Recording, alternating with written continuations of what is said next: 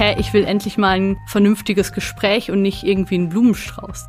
Was gar nicht geht, was nie funktioniert, was immer alles schlimmer macht, Kommunikation per Text. Oh ja. Noch nie hat sich ein Beziehungskonflikt dadurch gelöst. Das sind, glaube ich, auch mit meine schlimmsten Streits tatsächlich, Das ist die über, über WhatsApp so eskaliert es ist sind. Das stimmt.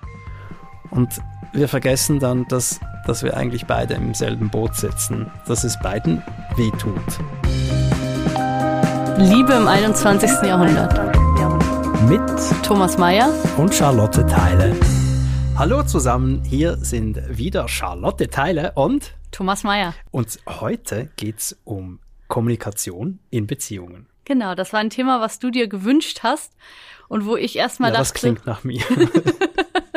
hast du es vergessen? Das nee, sind- nee. nee.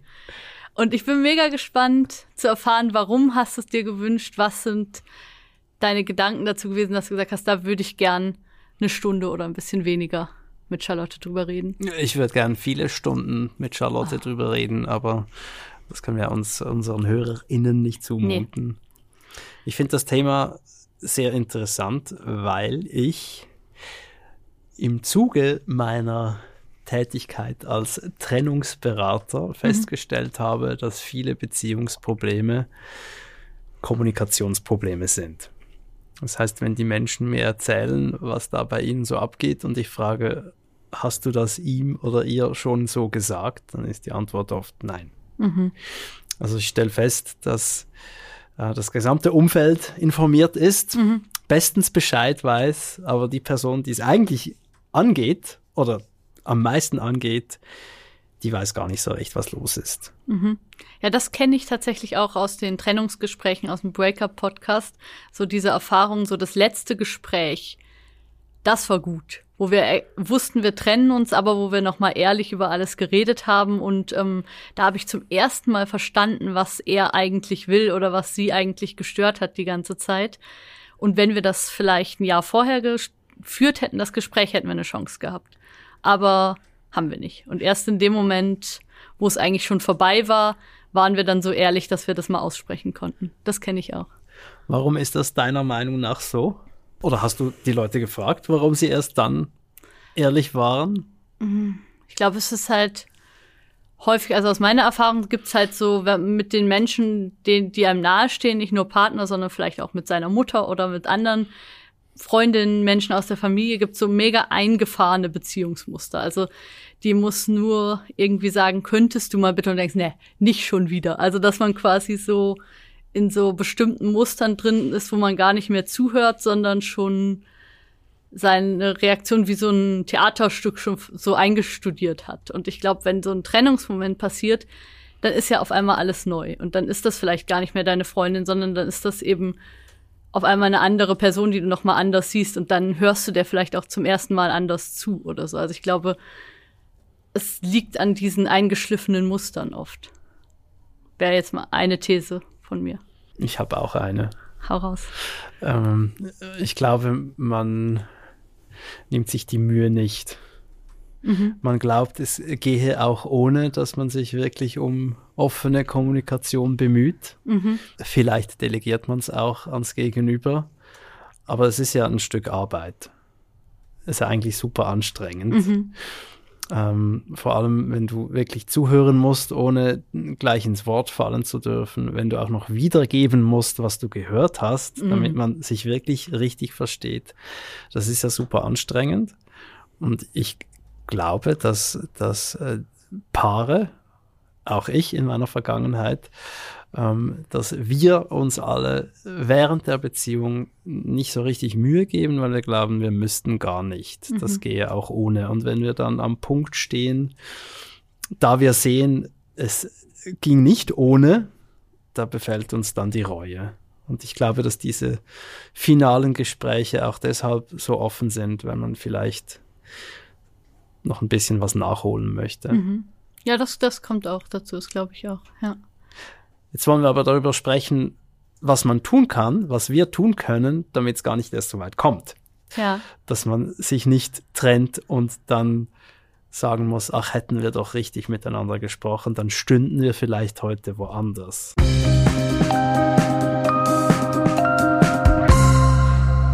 kürzlich einen ganz interessanten Podcast dazu gehört, wo eine Psychologin, glaube ich, auch so eine Leserzuschrift beantwortet hat, wo ein Mann geschrieben hat, es stört ihn so, dass seine Freundin immer reden will. Also kann sie nicht, können Frauen nicht einfach mal akzeptieren, dass man nicht reden will. Also so dieses sich so richtig gestört fühlen davon, dass immer irgendwie gesprochen werden muss. Und das fand ich sehr spannend, vor allen Dingen, weil sie auch ganz spannend darauf geantwortet hat. Also sie hat ihm sozusagen ein bisschen unterstellt, dass er sich vielleicht seinen eigenen Gefühlen nicht so stellen will. Also nur schon, wenn seine Freundin irgendwie erzählt, es ist anstrengend in der Arbeit und ich fühle mich nicht gesehen von meinem Chef oder so, dass das löst ja auch was in, in dir aus. Und du hast vielleicht gerade keinen Bock darauf. Und denkst, nö, ähm, oder du kannst es auch nicht oder so. Und du bist quasi selber nicht fähig, dich so mit den Gefühlen vom anderen zu verbinden. Und deshalb, deshalb blockt man so ein bisschen ab. Das ist jetzt das, was du als Faulheit beschrieben hast, aber vielleicht ist es ja auch so ein Unvermögen zu fühlen manchmal, oder? Und diese Antwort der Psychologin, teilst du sie oder was hättest du geantwortet? Mm, ich fand es in dem Zusammenhang fand ich es schlüssig, weil so weil in seiner Zuschrift so viel Irrationalität war. Also dieses Warum darf ich nicht einfach nicht wollen? Warum muss ich reden? Warum? Also so, so ein bisschen was Kindliches war da für mich drin. Ähm, und das fand ich eigentlich ganz gut, dass sie da so gesagt hat, ja, wahrscheinlich triggert das was in dir oder wahrscheinlich gibt's da einen Reflex eigentlich in dir, der da ähm, eben zum Beispiel Selbstschutz ist oder ein Unvermögen, was zu fühlen oder so. Ist das das, was du auch sagen würdest? Wenn ich diese Zuschrift bekäme? Ja. Nö, weil ich mich ja auch nicht ähm, 15 Semester in der Uni damit beschäftigt habe. Nee, aber du hast dich äh, sonst eingehend mit der Thematik beschäftigt. Also aber ich, glaube, ich, ich würde jetzt dich fragen. Ja, du würdest. Hätte ich ein Problem, dann würde ich sagen, Charlotte, was, was ist deine Einschätzung? Also wenn du das Problem hättest, du willst einfach nicht reden. Komm, wir spielen es mal durch. Okay, ähm, mach mal. Ich finde, das ist jetzt nicht meine Meinung, das ist jetzt ein Spiel. Mhm. Ich finde, Frauen wollen immer alles besprechen und ich mag einfach oft auch nicht. Ich möchte einfach mal die Dinge so stehen lassen, wie sie sind. Mhm. Geht das denn wirklich nicht? Ich glaube, man kann schon die Sachen so stehen lassen, wie sie sind. Aber in diesem Ich möchte eigentlich nicht reden, ist wahrscheinlich was drin, was mit dir zu tun hat. Und nicht so sehr mit deiner Freundin, weil es ist ja erstmal ein Ausdruck von Nähe und in einer Beziehung sein, wenn sie gerne ihre täglichen Themen mit dir besprechen möchte. Und wenn du da Findest so. Du? Findest du nicht? Äh, nicht zwingend. Ja. Äh, nicht zwingend. Äh, ich, ich äh, denke, dass viele Menschen in Beziehung den Partner und die Partnerin so ein bisschen als ähm, Recyclinghof missbrauchen und einfach mal abladen. Mhm. Und das ist ja nicht unbedingt miteinander reden. Und wenn jemand da eine Linie ziehen will und sagen würde, ich, ich mag nicht ständig mir deine Arbeitssorgen anhören, mhm. ist das dann eine Verweigerung, die wirklich mit mir zu tun hat? Also ich finde kommt, nein. Kommt halt sehr darauf an, was, was geteilt wird von der anderen Seite. Also ja, eben. Dieser, dieser Brief klang sehr so, ich will einfach nicht reden. Ähm, also es gibt natürlich Menschen, wie du es auch beschreibst, die, glaube ich, Beziehungen sehr viel über Klagen herstellen und über ebenso, wie du es gerade gesagt hast, so ein bisschen Müllhalde und einfach mal ausschütten, was alles, was alles nicht gut ist und so. Und dass man da irgendwann sagt, du, ähm, das ist mir zu viel oder das ähm, möchte ich nicht, das, das ist gesund, das glaube ich auch. Was ich spannend fand an dieser Antwort war, dass ich das ja auch von mir kenne und dass es, glaube ich, auch was ist, ähm, was viele Leute kennen, so, dass es gewisse Themen oder gewisse Trigger gibt, wo man einfach sagt, ähm, nö, Also wo man so merkt, ich werde ganz irrational und ich möchte raus aus dem Gespräch, habe gar keinen Bock mehr, ich finde es nur noch nervig. Ha. Oder nicht? Äh, ich ja, äh, habe mich gerade gefragt, während du sprachst, ob ich das auch habe und mir fällt gerade nichts auf. Das hätte ich dich nämlich gefragt. Das habe ich, hab ich da mit meinem Freund ganz lange drüber gesprochen, weil er es auch interessant fand. Und ähm, wir dann so ein bisschen gegenseitig überlegt haben, was sind die Themen bei dir? Also was sind so diese, diese Themen, wo du merkst, oder bin ich nicht mehr rational? Da, gehe ich auch in sowas, ich habe einfach keinen Bock mehr und ähm, so in, in so eine Verweigerungshaltung rein. Äh, sehr situativ, das, mhm. das hat ja eine Vorgeschichte. Mhm. Nicht? Das sind ja deine Themen meistens. Äh, ja, die, nicht, ja. nicht meine Vorgeschichte, sondern ja. die Vorgeschichte der Unterhaltung. Also man, man blockt ja nicht einfach aus, aus dem Nichts heraus, sondern das hat ja damit zu tun, dass, dass da, dass man sich mhm. bedrängt fühlt und irgendwann einfach in den Riegel schiebt. Aber es gibt ja diese Sachen, wo man tatsächlich ein bisschen aus dem Nichts heraus, also wo man sich selber vielleicht auch als ein bisschen irrational erlebt oder merkt, ähm, der andere hat vielleicht gar nichts gemacht oder hat eigentlich eine ganz normale Frage gestellt, aber für mich ist das so ein Thema, wo ich irgendwie sehr empfindlich bin oder so. Lass uns daraus äh, mhm. eine Hilfestellung kreieren okay. für die geneigte Hörerinnenschaft. Ja. Mir ist es ein Anliegen, dass, dass wir äh, herausfinden, wie wir alle besser kommunizieren mhm. können mhm. miteinander, so dass es möglicherweise, und das mag jetzt überraschen, dass ich genau das sage, dass es möglicherweise gar nicht erst zur Trennung kommen muss, weil Oder man. Du machst dein Business kaputt. Äh, nein, ich erweitere es. es geht hier ja um Kommunikationsschulung. Gut. Äh, dass es gar nicht nötig wird, dass man sich trennt, weil man vielleicht erkennt vorher, gut, dass wir uns da begonnen haben, anders zu unterhalten mhm. miteinander.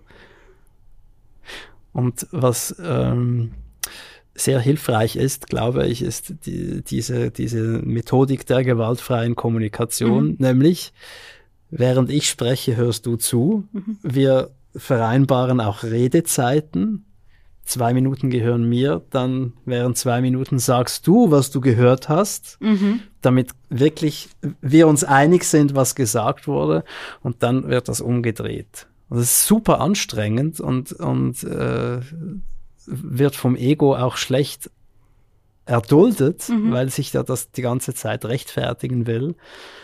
Aber ich bin überzeugt, dass, dass das eine sehr simple, aber effektive Spielregel ist, nämlich wirklich zuhören.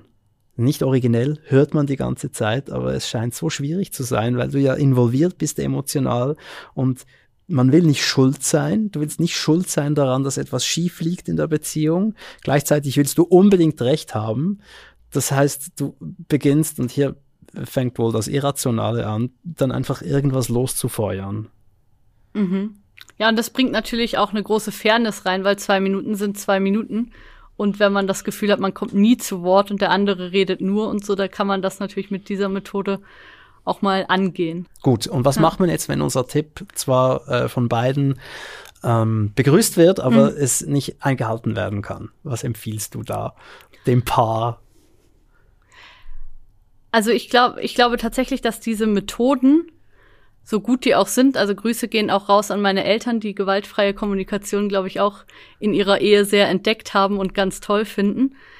Aber ich glaube, diese ganzen Regeln oder Boot eben so mit Ich-Botschaften und so zu arbeiten, das funktioniert nur, wenn man sich selber auch ein bisschen kennt. Warum ist das die Voraussetzung? Weil man, glaube ich, sonst, wie ich es gerade in dem Beispiel so ein bisschen versucht habe darzulegen, nicht richtig versteht, was mit einem passiert. Also ich glaube, man versteht sonst nicht so richtig, warum macht mich das gerade sauer oder warum fühle ich mich angegriffen oder ähm, warum ist das, ein, ist das ein nerviges Thema für mich. Ich glaube, dafür muss man sich einfach ein bisschen kennen. Und wenn man das nicht tut, dann helfen einem diese Sachen mit nicht du machst immer, sondern ich fühle mich nicht gut, wenn du das machst. Diese ganzen Techniken und minutenlang zuhören und so helfen einem nur bedingt, wenn man nicht weiß, was bei einem selber los ist. Okay, und wie lernen wir besser Bescheid zu wissen, was bei uns los ist? Ja, das sind, sind wahrscheinlich häufig Therapien und häufig das genaue Hinschauen. Und erst, aber ich glaube, es ist auch erstmal diese Erkenntnis, dass man, dass es nicht der Partner ist, der falsch ist oder alle Partner, man gerät immer nur an schwierige Leute und so, sondern dass es wahrscheinlich Sinn macht, sich erstmal mit sich selber auseinanderzusetzen. Und dann, weil, ja, wenn man, wenn man kommuniziert, dann geht's ja immer um Empathie. Also es geht ja immer darum, wenn du etwas erzählst, dass ich mich damit verbinden kann. Also dass ich irgendwie denke, ah klar, dir geht's gerade so und so, kenne ich auch das Gefühl oder ähm, dass du willst ja immer Empathie haben und wenn du die nicht mit dir selber hast und dich selber nicht kennst, dann glaube ich, wird es sehr, sehr schwer, das in der Beziehung auch hinzukriegen. Das heißt, wenn zwei Menschen sich verbinden und einer kennt sich nicht so gut, dann ist die Beziehung, wie soll ich sagen, fährt dann auf rostigen Gleisen zwingend. Nö, nicht zwingend, aber ich glaube, das macht es viel, viel schwerer.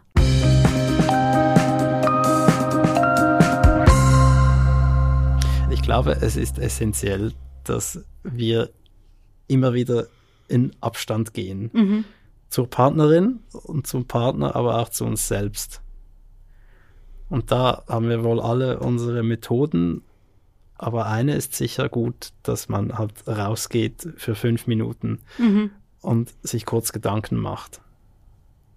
Dass es einfach nicht so eskaliert oder dass man nicht immer wieder in die gleichen Sachen reingeht.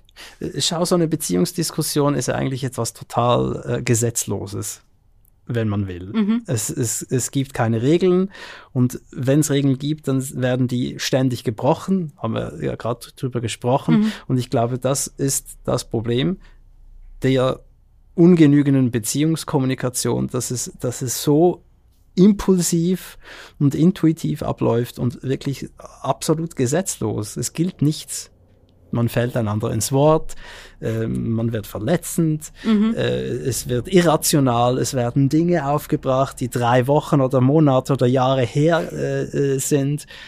So kann es ja nicht gut kommen. Mhm. Und meine Frage ist, was sind denn Dinge, die sinnvoll sind, aber auch realistisch? Also mehr so verhaltensoptimierende Sachen. Ja, ich habe mal als eine Beziehungsdiskussion äh, aus den Fugen geriet. Mhm. Meine damalige Partnerin habe ich ihr die Schuhe hingestellt und habe gesagt, du gehst jetzt zehn Minuten raus. Mhm. Das bringt hier so nichts. Und dann wurde sie total sauer, weil ich quasi eine Anweisung erteilt habe. Ja. Und ich fand, ja, ja, ist gut, aber du gehst jetzt zehn Minuten raus und dann reden wir weiter. Und das hat es tatsächlich gebracht. Das mhm. meine ich mit der Distanz. Mhm. Ja, klar, man kriegt dann einen kühleren Kopf und so, das, das stimmt schon, aber es gibt ja Kommunikationsfails, da können wir auch noch drüber reden, was so ein klassischer Kommunikationsfail in deiner und in meiner Beziehung zuletzt war. Aber es gibt ja auch die Sachen, wo man sagt, Mensch, ist es großartig gelaufen. Also das hat irgendwie total gebracht und wir sind miteinander weitergekommen und das hat vielleicht an einem schwierigen Punkt gestartet, aber tatsächlich hat sich unglaublich gelohnt, diese Diskussion. Und ich glaube, ähm, zu diesen Punkten kommt man, ja, kommt man nur, wenn man sich auch sehr drauf einlässt, wenn man sich sehr auf den anderen einlässt. Jeweils. Ich wollte gerade sagen, ja. aushalten ja. ist da wohl das Stichwort. Ja. Es ist ja super mühsam. Manchmal. Ja. Oft. ja. Es ist echt unangenehm. Erstens, wie gesagt, du möchtest auf keinen Fall schuld sein mhm. an der Entgleisung. Zweitens, du willst nicht blöd dastehen vor dem Gegenüber und vor dir selber. Und drittens, es ist einfach emotional wirklich unangenehm. Streit ist unangenehm. Deshalb gibt es ja auch viele Leute, die den so dermaßen vermeiden und dadurch dann in so Situationen kommen, wo man nicht mehr spricht, weil man schon weiß, okay, ich halte ich halt das alles nicht aus, ich will es harmonisch haben und dann, dann geht man nie an diese Punkte überhaupt. Was mir auch immer geholfen hat, ist die Erinnerung daran, dass es beiden gleich geht. Ja. Wir glauben ja in solchen Konflikten, dass nur wir leiden. Mhm. Und der andere ist böse und will, dass man leidet. Oder? Ja, das kommt ja. noch hinzu. Der ja. andere wird dämonisiert, als wäre das alles seine Absicht, mhm. dass, diese Situation. Aber äh, das eigene Leiden wird höher bewertet. Mhm. Beinahe schon singulär. Und wir vergessen dann, dass dass wir eigentlich beide im selben Boot sitzen.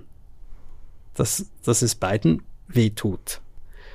Das wird in Trennungen vergessen, aber es wird auch ähm, in, in Konflikten wird's vergessen. Und die Erinnerung daran scheint mir sehr wertvoll. Mhm. Das ist ja wieder dieses, ähm, dieses Thema Empathie eigentlich, dass man, dass man nur kommunizieren kann, wenn man, wenn man sich in den anderen reinfühlen kann und wenn man sich selber auch spüren kann.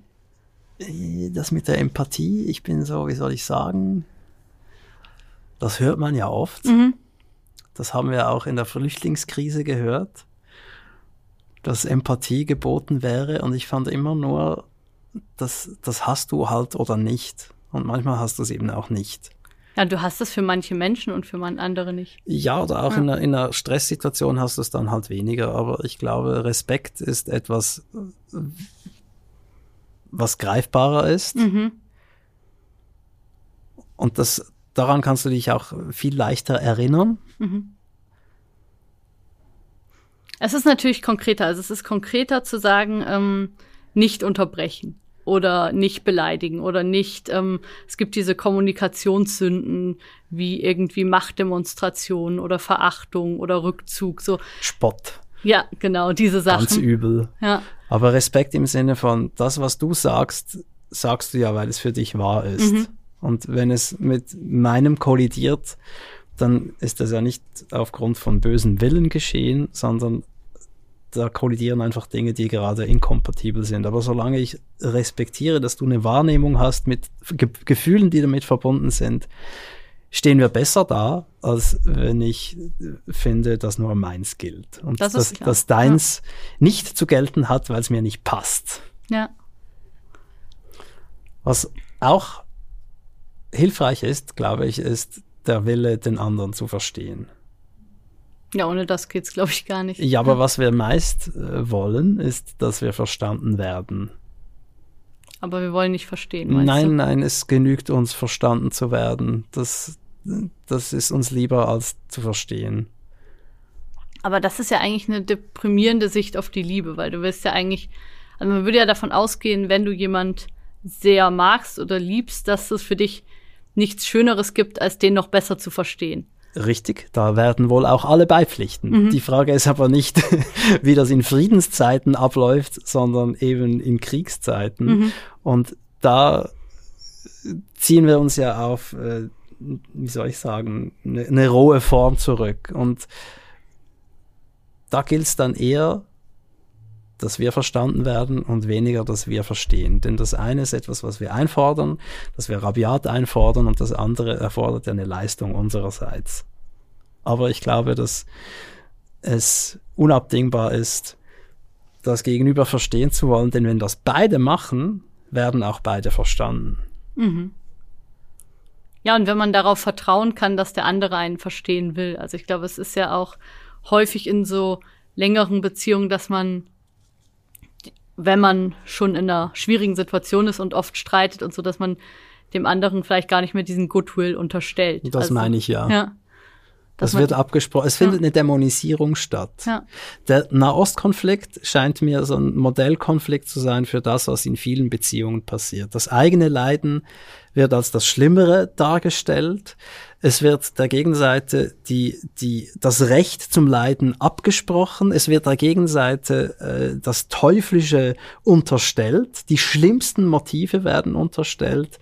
Und man hat kein Interesse mehr daran, den anderen zu verstehen. Man will nur noch selber verstanden werden. Das sind so die, die Motoren dieses Konflikts und mir scheint, dass das etwas ist, was wir auch im Kleinen genauso machen. Ja, oder man will auch am Schluss, ist es ja vielleicht gar nicht mehr, man will verstanden werden, sondern man will gewinnen. Also man will ja irgendwie, dass der andere einfach auf ganze Linie einräumt und einsieht, dass es so ist, wie man es schon immer gesagt hat. Richtig, und das ist eine ich sage jetzt mal, ganz beschissene Grundlage für eine gute Beziehung. Ja, voll.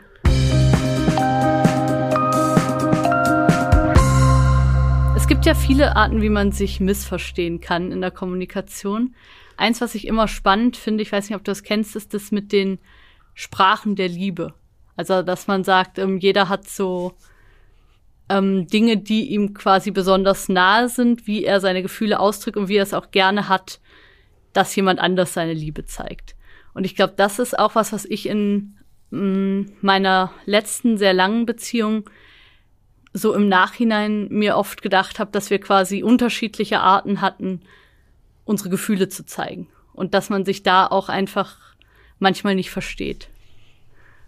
Also dass es zum Beispiel dem einen ganz wichtig ist, sich ganz viel zu unterhalten oder ganz viel Zeit miteinander zu verbringen und jemand anderes hat eher so, dass er sagt, ich finde ist immer ganz wichtig, Geschenke zu machen. Ich finde Hilfsbereitschaft und ähm, immer für den anderen da sein und solche Dinge. Also dass es so unterschiedliche, unterschiedliche ähm, Arten gibt, seine Gefühle zu zeigen und dass man sich dann davon aber auch total irritiert fühlt und denkt, hä, ich will endlich mal ein vernünftiges Gespräch und nicht irgendwie einen Blumenstrauß. Das ist überhaupt nicht das, was ich haben möchte. Also dass man da auch in so Missverständnisse kommen kann, die sich vielleicht auch aufklären lassen, wenn man versteht, ah, ihm bedeuten aber Geschenke ganz, ganz viel. Das ist irgendwie seine, seine Sprache, seine Art, Liebe auszudrücken. Dann kann ich mit dem vielleicht auch mehr anfangen. Aber wenn du doch jetzt ein vernünftiges Gespräch führen willst, ja. dann hilft dir ja das Verständnis des Blumenstraußes nicht wirklich viel. Ein bisschen finde ich schon. Ein bisschen hilft es schon, weil man versteht, ah, das ist nicht irgendwie, also wenn ich damit gar nichts anfangen kann, dann denke ich ja, das ist übrigens kein reales Beispiel mit dem Blumenstrauß, aber das ist jetzt so ein Klischee. Dann denke ich vielleicht, ähm, das ist total doof oder jetzt will, anstatt hier mit mir vernünftig zu sprechen, will der sich irgendwie rauskaufen, total billig oder so. Und ich verstehe nicht, dass, dass das quasi für ihn die Sprache ist, die er spricht, sozusagen. Wirklich so, wie wenn das jetzt zwei, zwei Länder wären. Und ich verstehe nicht, das ist seine Sprache oder eine, weiß nicht, ein frisch bezogenes Bett oder eine schön geputzte Wohnung oder so, wo ich denke, das ist alles schön und gut, aber ich möchte, dass wir endlich dieses Gespräch führen. Ähm, und ich, mir hat das schon, zumindest im Nachhinein, so ein bisschen geholfen zu sehen, ah, das waren, das war nicht irgendwie nur Unvermögen, sondern das waren tatsächlich unterschiedliche Sprachsysteme, in denen wir waren. Aber trotzdem war dein Bedürfnis nicht befriedigt. Das stimmt. Aber man kann ja andere Sprachen lernen. Also man kann ja, also natürlich nicht komplett, man kann nicht komplett auf das verzichten, was man sich wünscht, aber man kann, glaube ich, ein bisschen darauf eingehen und sagen, okay, wenn es ihr so viel bedeutet, dann schaue ich, dass ich auch hin und wieder mal ein Geschenk mitbringe. Oder also so, dass man sagt, ah, ich verstehe, dir ist so Quality Time furchtbar wichtig, dann planen wir das eben einmal die Woche ein, ob, obwohl ich es jetzt nicht bräuchte klingt, oder so. Klingt gut, wird ja meist nicht so gemacht. Ja. Oder? Weiß ich nicht. Ich finde Paare häufig sehr starr. Auf jeden Fall schlechte Paare, wo es nicht gut läuft. Also was heißt schlechte Paare? Furchtbares Wort. Aber Paare, wo es einfach, wo es einfach schlecht läuft, glaube ich, ähm, da ist es tatsächlich so, dass man darauf überhaupt nicht eingeht und einfach ähm, starr in seinen Mustern bleibt und in seiner Unzufriedenheit und seinem Ärger darüber, was alles nicht passiert. Aber vielleicht ist das so wie dieses ähm, alle glücklichen Familien gleichen einander. Ich glaube schon, dass man in Beziehungen, die gut funktionieren, schon auch sehr bewusst diese Sachen macht, dass man auf den anderen eingeht und so. Ja, den anderen verstehen wollen heißt ja auch dem anderen zuliebe was tun, das man jetzt sonst nicht unbedingt tun würde. Das ist ja eine Beziehung ist ja ganz, ganz, ganz viel davon. Aber einigen wir uns darauf, dass eine Beziehung wirklich eine Menge Arbeit bedeutet und dass ähm, Menschen tendenziell nicht unbedingt begeistert sind, diese Arbeit zu verrichten? Ja, aber ich glaube, die, die sich darauf einlassen, profitieren unglaublich davon. Also, dass es, es wird ja ich auch glaub, leichter. Es ist unabdingbar. Ja, und es wird ja auch leichter, wenn man sich erstmal daran gewöhnt hat, sozusagen miteinander auf diesem Weg zu sein und auf den anderen so einzugehen. Ich glaube, dann, dann wird's ja auch immer leichter. Also es bleibt ja nicht die ganze Zeit super schwer. Ich habe nicht gesagt schwer, mhm. ich habe gesagt Arbeit. Mhm. Es ist überhaupt nicht schwer, mhm. es ist manchmal anstrengend, aber es ist Arbeit. Es ist etwas, was du ernst nehmen musst und dem du diszipliniert gegenüberstehen musst. Es ist ein bisschen wie ein Haushalt. Mhm. Du hast ja auch einen. Das stimmt. Und du weißt, wenn du nicht täglich was tust, dann, dann verschlampt die ganze Sache innerhalb einer halben Woche. Das heißt, du musst immer dagegen antreten, dass es unordentlich wird. Und ich glaube, in, in einer erwachsenen Beziehung, sage ich jetzt mal, ist, ist das auch so, dass beide gewillt sind, sich um die Beziehung zu kümmern und nicht einfach zuzuschauen, und zu erwarten, dass sich diese Dinge von allein regeln. Mhm. Aber das Ideal wäre ja, wenn man jetzt, jetzt noch mal ins ultra romantische geht, dass man quasi diesen Haushalt ähm, mega gern pflegt. Also dass es einem fast ein Hobby ist es ist jetzt bei mir nicht so, aber dass bei man mir ist das durchaus so. Dass man sagt eben, das, das macht, macht mir so viel Freude und wenn die Fenster blitzen und blinken und da kann ich, kann ich eigentlich noch einen neuen Teppich bestellen und das wäre ja auch total schön, wenn man einfach in der Küche mal das und jenes machen würde. Es gibt ja auch diese Freude daran. Also ja, es ist ja Freude nicht nur, an der Beziehung. Es ist ja nicht nur irgendwie Biomüll runterbringen. Du hast ja mit vielen Menschen gesprochen. Ähm, warum trennen sich Paare? Es Die Leute, mit denen du gesprochen hast, was war, was war der klassische Trennungsgrund? würde ich sagen, den gibt's nicht. Also ich habe 70 Folgen aufgenommen und ich habe nicht das Gefühl, mir begegnen Sachen immer wieder. Ich hatte das Gefühl, es ist wirklich super unterschiedlich, woran die, woran die Menschen scheitern. Und das finde ich tatsächlich auch immer das Spannendste zu verstehen. Aber bei den beiden lag es jetzt daran, dass, weiß ich nicht, er nicht verstanden hat, dass sie nicht irgendwie nur super erfolgreich und toll ist, sondern eigentlich sich auch von ihm Nähe wünscht oder so. Also es ist jedes Mal total unterschiedlich. Kommunikation, kein Dealbreaker? Kein häufiger Dealbreaker? Bestimmt. Bestimmt ich habe ja diese These, Ja. die da lautet, Thomas Mayer, Mhm. man muss sich nicht immer gleich trennen. Erst könnte man sich mal um die Kommunikation bemühen. Mhm. Das ist die, die These, die ich mir selber vor den, Ja. vor den Kopf halte und äh, mich interessiert deine Meinung dazu. Hilft Kommunikationsschulung der Beziehung? Kann die Trennung vermieden werden durch verbesserte Kommunikation? Oder ist irgendwann ohnehin Ich glaube, bei, der Ofen aus? nee, das heißt, würde ja heißen, wir trennen uns alle sowieso irgendwann. Nee, ich glaube, Nö, aber die, die sich trennen, trennen sich ohnehin, egal wie gut sie kommunizieren. Das wäre die Gegenthese. Ich wäre eher bei der. Also ich glaube, dass es einen gewissen Prozentsatz gibt, ähm, aber der nicht riesig ist. Also ich glaube, es gibt einen gewissen Prozentsatz von Leuten, die tatsächlich durch gute Kommunikation ihre Beziehung retten könnten, aber ich erlebe so oft, auch im Freundeskreis, Leute, die so stark daran arbeiten und die Jahre in die Paartherapie gehen und die wirklich Kinder haben und sich bemühen und alles tun würden, beide, um zusammen zu bleiben und das geht trotzdem nicht. Und also, Aber kommunizieren die wirklich auch gut? ich bin ja nicht dabei. Also, aber die bemühen sich zumindest darum und ich glaube, Das das, ist nicht das Gleiche. klar, aber aber eben, also ich würde nicht nicht sagen, mit guter Kommunikation kann man fast jede Beziehung retten oder so. Das glaube ich nicht. Ich glaube, dass es manchmal einfach Verbindungen gibt, die super freudlos sind und super inkompatibel. Denke denk ich auch. Äh, Trotzdem stelle ich fest, in den Gesprächen, die ich führe und anhand der Mails, die ich bekomme, dass nicht wirklich offen und ehrlich kommuniziert wird. Ich sage schon gar nicht konstruktiv Mhm. und gewaltfrei, sondern einfach sagen, was Sache ist. Wirklich sagen, was Sache ist. Das wird eher nicht gemacht. Und ich frage mich, was wäre, wenn es denn gemacht würde? Meine Frage, hast du das ihr schon gesagt? Hast du das ihm schon so gesagt? Die Antwort ist meist nein. Mhm. Das bringt mich zur Frage, ja, warum denn nicht? Und was wäre, wenn, wenn du es tun würdest? Und, und selbst dann wird es immer noch nicht gemacht.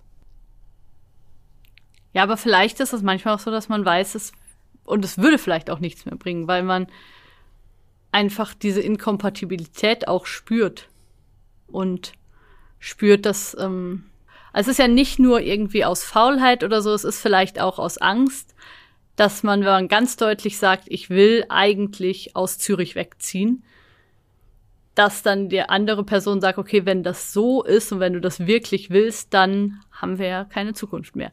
Also es ist und deshalb deshalb sagt man es nie so richtig. Also es gibt ja schon auch diese diese Dinge, wo man eigentlich weiß, das beendet die Beziehung, also sage ich es nie so deutlich, oder? Ja, es muss ja noch nicht mal unbedingt beenden, sondern es kann sie einfach erschweren. Ja, erschüttern. Also Kommunikationshemmung aus Konsequenzenangst. Ja, voll. Das gibt's, glaube ich, oft. Das heißt, wir verbessern die Kommunikation, wenn wir äh, uns mit den möglichen Konsequenzen anfreunden. Ja. Also ich, äh, ich wundere mich, dass ich in dem Gespräch jetzt gerade den Thomas Mayer gibst. Genau ja, ja, sage, das dass ich ist mir auch etwas äh, befremdlich gerade. Dass ich dann finde, dann dann trennt euch halt. Ja, ja. Also ich, ich, ich bin ja geht. auch die, grundsätzlich dieser ja. Meinung. Ich, ich werfe nur äh, Thesen in die Luft, mhm. ähm, um mich meiner Meinung äh, ähm, aufgefrischt mhm. zu versichern, weil ich weil ich äh, sicher sein will. Mhm. Ähm, und meine Frage bleibt halt immer noch bestehen, nämlich wo könnte man kommunikativ ansetzen, um wirklich alles auszuschöpfen? Denn das ist ja der Punkt. Ich, ich finde, wenn es echt nicht geht, dann, dann hör auf. Aber hast du wirklich schon alles versucht? Und ja, wir waren beim Paartherapeuten, äh, heißt nicht zwingend, dass man schon alles versucht hat. Das ist so klar.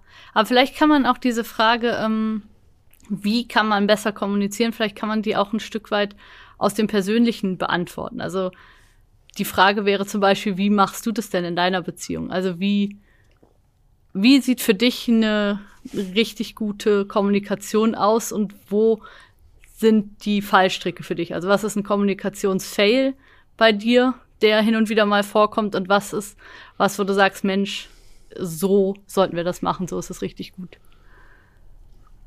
Ja, also ich, ich sage jetzt nichts Neues oder, oder äh, äh, Bahnbrechendes, aber ein, ein, was nie hilft, ist nicht ausreden lassen. Mhm. Und es gibt ja Gründe, warum, ich, warum wir nicht ausreden lassen. Die, die haben wir schon genannt. Nämlich, A, wir halten es nicht aus, das, was da gesagt wird, weil es uns in ein problematisches Licht rückt. Das wollen wir nicht. Und zweitens äh, finden wir die Meinung halt oft einfach mal kacke. Oder halt auch, weil es uns verunsichert. Also weil es uns irgendwo trifft, wo wir nicht mehr so souverän sind. Äh, kommt noch hinzu, ja. der Stolz. Ja. Und weil uns das überfordert, unterbrechen wir und äh, versuchen, das, äh, das Ding des Partners vom Tisch zu schieben und mhm. unseres draufzustellen. Das funktioniert nicht. Das verschärft den Konflikt, meiner Meinung nach. Mhm. deswegen unbedingt ausreden lassen und wenn das eine Schwierigkeit darstellt, dann halt wirklich eine Sanduhr kaufen oder den Timer auf dem Handy stellen und sagen, okay, äh, ist schwierig für mich, das anzuhören, aber bitte da, da drei Minuten, ich höre jetzt zu. Macht ihr das? Ja, wenn es notwendig ist. Also ja. mittlerweile äh, sind wir ganz gut darin, einander äh, ausreden zu lassen oder einander auch aufzufordern zu reden. Das gehört ja dann ja. auch dazu. Ähm, aber das, das ist meine Empfehlung. Das, das, das muss man wirklich tun, weil sonst wird's gesetzlos und in der Folge destruktiv und äh, verschärfend. Und wenn wir schon dabei sind, was gar nicht geht, was nie funktioniert, was immer alles schlimmer macht, Kommunikation per Text.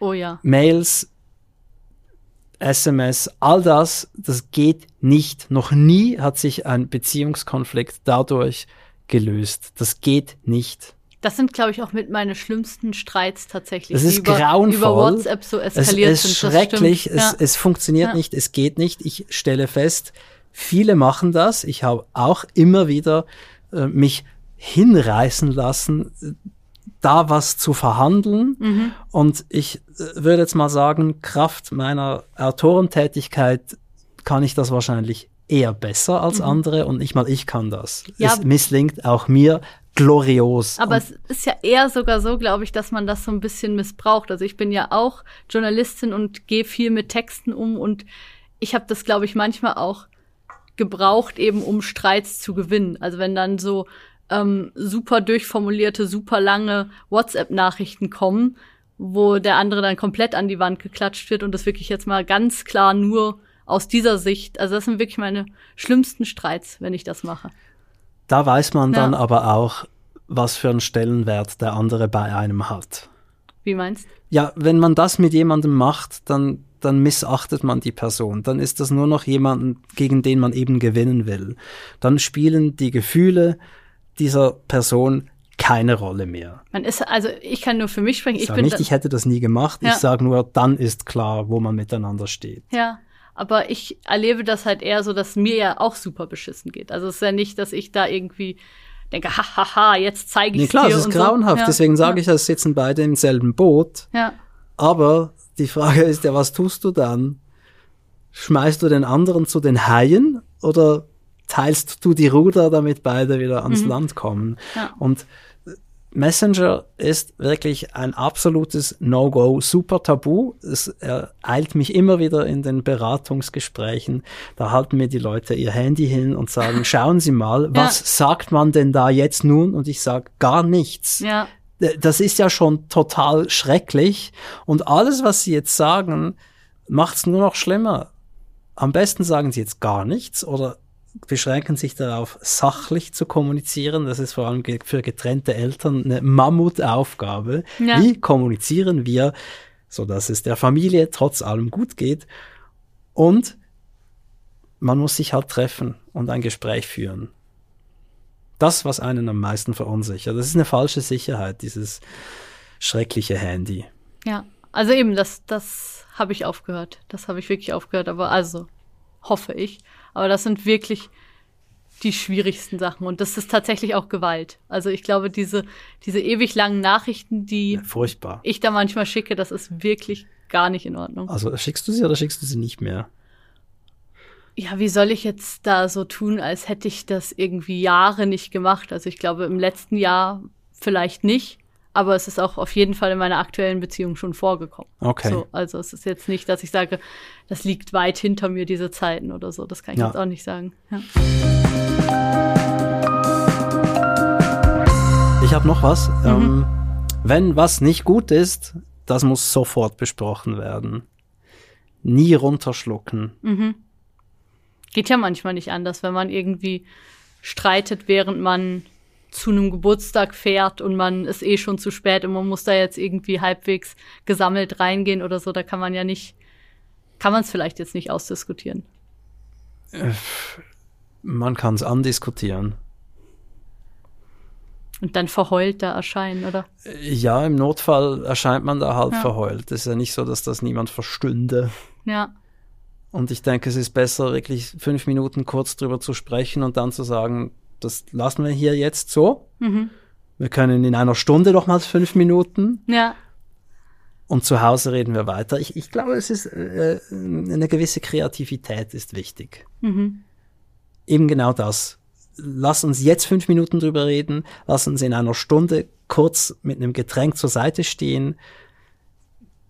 Aber nicht einfach das eine Extrem ist alles sofort jetzt rauslassen, ohne Limite, und das andere ist äh, Sandsäcke drüber. Dazwischen gibt es einen ziemlich großen Spielraum, mhm. denke ich, und ein gewisser spielerischer Umgang vermixt mit Disziplin hilft, glaube ich, stark. Mhm. Also was ich so spannend finde daran, sind diese systematischen Sachen, die du immer vorschlägst, dass man eben sagt, lass es uns jetzt so und so machen und dann macht man es auch so. Dann weiß man auch so ein bisschen, was einen erwartet. Ja, und es kommen beide zum Zug. Also ich höre immer wieder auch von Eltern, die sich uneins sind, was die Erziehung anbelangt. Mhm. Und dann entsteht so ein Machtkampf. Wer hat jetzt hier elterlich Recht? Mhm. Und ich finde dann immer, ihr habt ja beide eure Gründe für die Konzepte, die ihr vorschlagt. Warum macht ihr nicht beides? Macht doch zwei Wochen lang das und dann zwei Wochen lang das und dann redet drüber, was ihr beobachtet mhm. habt. Aber also das wird dir ja wahrscheinlich auch nicht immer gelingen, oder? Natürlich nicht. Ja. Aber es geht ja nicht darum, perfekt zu sein ja. oder fehlerfrei zu handeln von nun an, sondern es geht darum, diese destruktiven Pfade nicht zu begehen. Mhm. Was ich immer noch ganz wichtig finde, also was ich als gute also wenn man wirklich so Kommunikationslearnings hat. Also wenn es irgendwie so Dinge gibt, wo man beschließt, das machen wir jetzt anders. Oder wo man sagt, ah, das war gut. Ich glaube, wenn ich mich das nächste Mal so verhalte und du genau das wieder machst, das ist, glaube ich, gut. Also es gibt zum Beispiel in meiner Beziehung so, dass wenn ich, ich bin der, der eher mal laut wird oder der sich eher mal aufregt. Und was super ist, ist, wenn mein Freund sagt, hey, so redest du nicht mit mir. Weil das ist so ein Stoppsignal, wo ich sofort merke, stimmt. So. Und das sind aber Dinge, die man sich ja auch in der Beziehung erst erarbeiten muss. Und die vielleicht auch nicht immer funktionieren. Aber das, das finde ich was total Gutes, wenn man so Learnings hat und merkt, ah, so funktioniert es tatsächlich. Wie oft hat denn der arme Kerl das dann schon gesagt? Das hat er schon oft gesagt. Also, aber es ist jetzt. aber wo ist dann das Learning, wenn er es immer wieder sagen muss? Erstens entschärft es ja so eine Sache sofort. Also es ist ja nicht. Es heißt ja nicht, dass ich, dass ich dann jedes Mal komplett ausflippe oder so. Es heißt ja einfach, dass, dass der Ton so wird, dass er findet, hey, finde ich nicht in Ordnung. Und dann kann, kann er es kann er's sofort stoppen mit dem, sozusagen. Also es ist ist ja nicht, dass es jedes Mal total eskaliert und früher ist es viel mehr eskaliert. Und dadurch, dass wir das beide schon kennen und aber nicht sozusagen immer weiter in, wie ich das auch aus anderen Beziehungen kenne, dann immer weiter in die gleichen, auf den gleichen toxischen Schienen so fahren, sondern sagen, ah, da haben wir eigentlich eine Methode, die gut funktioniert. Ähm, das, das bringt mega viel. Und was mir auch immer mega viel bringt, ist, wenn ich merke, ich würde mich gerne entschuldigen oder ähm, ich merke, ah, du hattest, hattest da vielleicht doch recht oder so. Ähm, dass ich versuche, das sofort zu sagen. Also, dass ich versuche, sowas nicht runterzuschlucken oder nicht zu denken, da habe ich jetzt aber keinen Bock drauf oder so, sondern wenn ich, wenn ich merke, mh, hm, da hinterfrage ich mich gerade, dass ich das auch, dass ich das auch schnell sage. Damit bist du ja im äh, Olymp der Paarkommunikation angelangt. Wieso? Ich glaube, die beiden Formeln, mhm. du hast recht und es tut mir leid, mhm. das verlangt uns ja am meisten ab. Mhm. Und ich glaube, gute Elternschaft zeichnet sich dadurch aus, dass man diese Formeln auch gegenüber dem Kind äußern kann. Mhm. Es scheint mir unabdingbar, diese beiden Dinge zu sagen, denn der, die andere hat nun einmal auch recht. Mhm. Gar nicht mal so selten. Das ist so. Häufiger als einem lieb wäre. Mhm. Und man selber verhält sich ebenfalls gar nicht mal so selten und häufiger als einem lieb wäre tadelhaft und nicht gut. Und mhm. so, dass man sagen muss, es tut mir leid. Ja, und ich, ich finde es auch, also klar, es sind Dinge, die immer noch, also es gibt, es gibt viele Muster in meiner Beziehung, auch wo ich merke, die sind nicht ideal, aber die einfach ähm, an einem super unkritischen Punkt schon aufhören. Also wo man halt relativ schnell merkt, ah, das war jetzt, war jetzt wieder ein bisschen was von dem, das möchte ich ja eigentlich nicht. Entschuldigung, das äh, war, war blöd, was ich da gesagt habe. Also das ist, das ist für mich ein großer Schritt ist, dass ich einfach nicht in große Streits reinkomme, sondern dass, dass diese Situationen eher mal so ein bisschen aufscheinen und man dann merkt, ah nee, ah nee, stopp, das, das ist eigentlich nicht das, was wir wollen. Sturmwarnung. So ein bisschen, genau. Ja. ja. Wenn wir versuchen, das alles zusammen zu schaufeln, mhm. jetzt haben wir keine Notizen gemacht. Nee, das stimmt. Also, wir müssen uns konzentrieren. Wir müssen nächstes Mal so mitschreiben. Was sind die Dinge, die helfen, die Kommunikation in der Beziehung zu verbessern. Mm, was ich wichtig fand, was du gesagt hast, war dieses ähm, mal die Hitze rausnehmen. Also mal kurz sich einen Moment für sich nehmen, sich ein bisschen sammeln, vielleicht fünf Minuten rausgehen. Das ist, glaube ich, was, was fast immer hilft, gerade wenn es wenn es so verfahren ist. Also überhaupt kleine Fristen. Mhm. Du sprichst zwei Minuten, ich spreche zwei Minuten, ich gehe fünf Minuten raus, mhm. wir streiten fünf Minuten. Mhm. Die Portionierung scheint mir hilfreich. Also ich mache das nicht, ähm, aber ich glaube, dass das, dass das helfen kann. Probier's doch mal.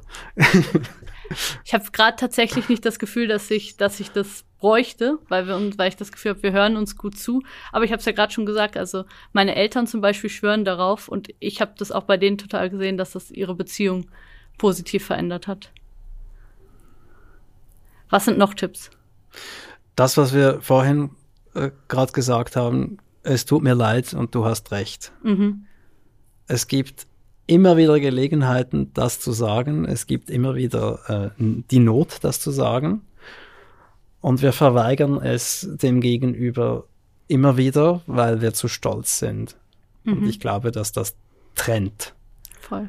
Das hat trennende Energie, wo sie nicht nötig wäre. Und was, was ich schon auch noch wichtig finde, ist dieses sich selber ein Stück weit kennen und wissen, ah, das sind meine Trigger, das sind meine Themen und ähm, dafür ja eben dieser Spaziergang der kurze. Zum Beispiel, aber auch einfach, auch einfach zu merken, ah, da war ich wahrscheinlich nicht rational und das hat mehr mit mit mir zu tun als mit dir. Ähm, das finde ich auch wichtig. Also diese diese Frage sich mal zu stellen, was sind eigentlich meine Trigger, was sind meine Momente, wo ich irgendwie anders bin, als ich das gerne hätte. Das glaube ich kann kann vielen Leuten was bringen. Und verstehen wollen. Mhm. Nicht verstanden werden wollen, sondern verstehen wollen. Das ähm, bringt einen vielleicht manchmal zu den Sprachen der Liebe, dass einem das ein bisschen helfen kann, den anderen da auch zu verstehen, aber gleichzeitig auch in das Thema, wo wir vorhin drüber gesprochen haben, die Inkompatibilität. Also manchmal versteht man vielleicht auch, der andere will einfach was anderes und ist auch woanders besser aufgehoben. Kann ja auch sein.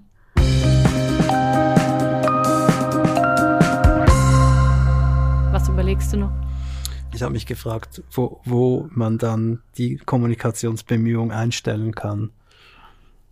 Wann ist es okay, nicht mehr verstehen zu wollen? Das ist eine schwere Frage. Oder erkenne ich es ja. daran? Wenn ich nicht mehr verstehen will, dann kann ich aufhören. Also ich, das finde ich super schwierig. Also man kann jetzt viele Sachen sagen, wenn man ganz viel, ganz viel Abneigung verspürt, wenn man das Gefühl hat, es ist zu viel Verletzung ähm, angehäuft. Man sagt doch auch immer, dass dieses, wenn so eine Verletzung da ist, dass es irgendwie fünf oder sieben oder so gute Momente braucht, um das wieder auszugleichen, dass man, dass man sich wieder halbwegs okay fühlt. Und wenn man, wenn man nur noch im Schmerz ist und nur noch im Elend, dann. Woher hast du das mit dieser 1-7-Formel? Das weiß ich gerade auch nicht mehr. Ich, ich kann es raussuchen, gut. dann können wir es in die Shownotes tun. Ja. Weil eben diese, diese Dinge, die sind ja, und die summieren sich ja auch. Also diese Verletzungen, die, die sind ja irgendwann machen, also eben, ich kenne einige Paare auch im Freundeskreis, wo ich das Gefühl habe, das macht inzwischen die Beziehung aus, diese ganzen Verletzungen der letzten anderthalb Jahrzehnte. Und da, ich, ja. ich glaube auch, dass es ja. eine Verhältnisfrage ist. Mhm. Also Nullverletzung gibt's nicht. Mhm. Aber es ist die Frage, in welchem Verhältnis zur übrigen Paarenergie das steht. Ja. Und, und wenn es 50-50 ist, ist schon längst nicht mehr gut. Das ist viel zu viel. Ja, das glaube ich auch.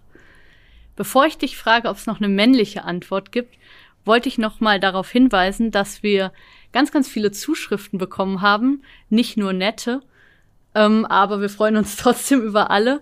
Ich fand das ein bisschen gemein, dass jemand geschrieben hat, es gibt so viele Schmatzlaute. Ich glaube, dass sie sich auf mich beziehen. fand ich extrem gemein. Ähm, aber ich finde, wenn ihr uns G immer. Gibt es denn so viele Schmatzlaute? Ich weiß auch nicht, aber ich habe mich natürlich sofort persönlich angegriffen gefühlt. Huh. Wahrscheinlich, weil wir trinken oder so. Aber ja, schaut, wir, wir, wir wollen uns bemühen, so nicht mehr zu schmatzen. Ja. Es tut uns leid. Wir essen nicht hier. Du hast recht. es tut uns leid. Ja. Was ihr aber auch machen könnt, wo ihr uns eine Freude damit macht, ihr könnt uns auf Spotify oder Apple Podcasts bewerten. Und schreiben, dass wir schmatzen. Nee, bitte nicht. Der Schmatzcast. das wäre voll gemein. Nein, schreibt auch mal nette Sachen, das wäre schon auch schön. Weil wir eben, wir freuen uns eigentlich sehr, dass ihr den Podcast hört. Ja, vielen Dank.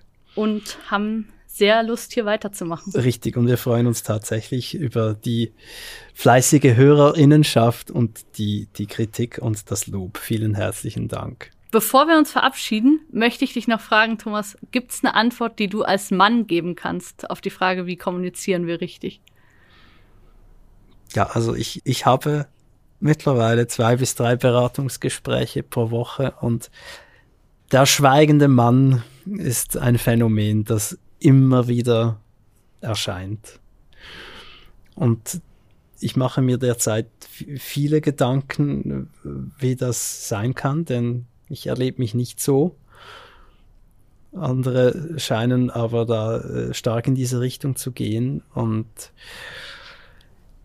ähm, jemand hat was ganz Gutes dazu gesagt, eine Paartherapeutin, mit der ich mich unterhalten habe, die hat gesagt, es ist nicht zwingend nur ein Unvermögen, sondern oft auch eine wie hat sie das gesagt, eine Entschärfungsmethode. Mhm. Im Sinne von, wenn ich was sage, ist eh nicht gut, also sage ich lieber nichts, dann habe ich wenigstens nur den kleineren Konflikt. Ah, das triggert mich ja fast schon wieder. Das ist was, was ich, was ich auch aus Beziehungen kenne. So, egal was ich sage, es ist falsch, also sage ich nichts mehr.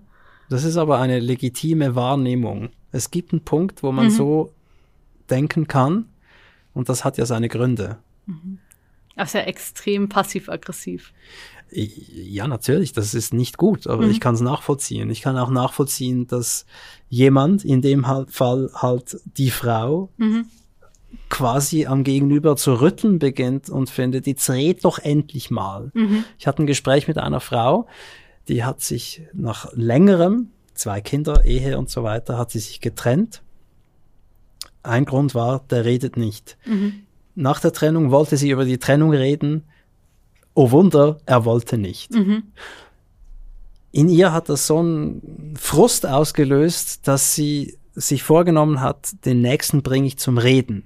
ja. Was für einen Mann hat sie sich ausgesucht? Einen, der nicht redet. Also sie hat sich wieder einen ausgesucht, den sie jetzt. Ja. Oh. Und das ist doch faszinierend. Also beides. Ja. Warum wird nicht geredet und warum wird zum Reden gedrängt und was verbindet die beiden? Mhm.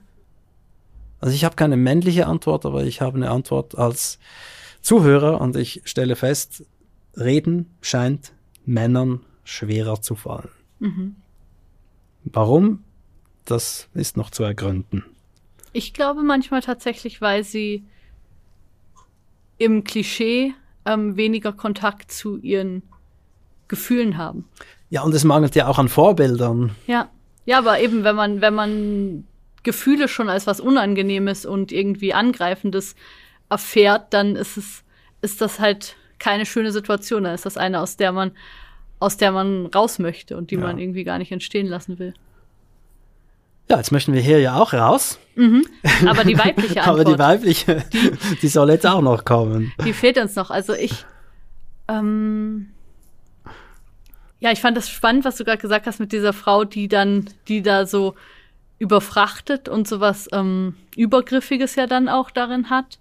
Ähm, was ich manchmal ein schwieriges, also was ich nicht unbedingt in der Beziehung, weil ich ja auch nur bisher mit Männern Beziehungen hatte, aber was ich manchmal in Gesprächen mit Freundinnen oder mit anderen Frauen schwierig finde, ist so eine Überempathie.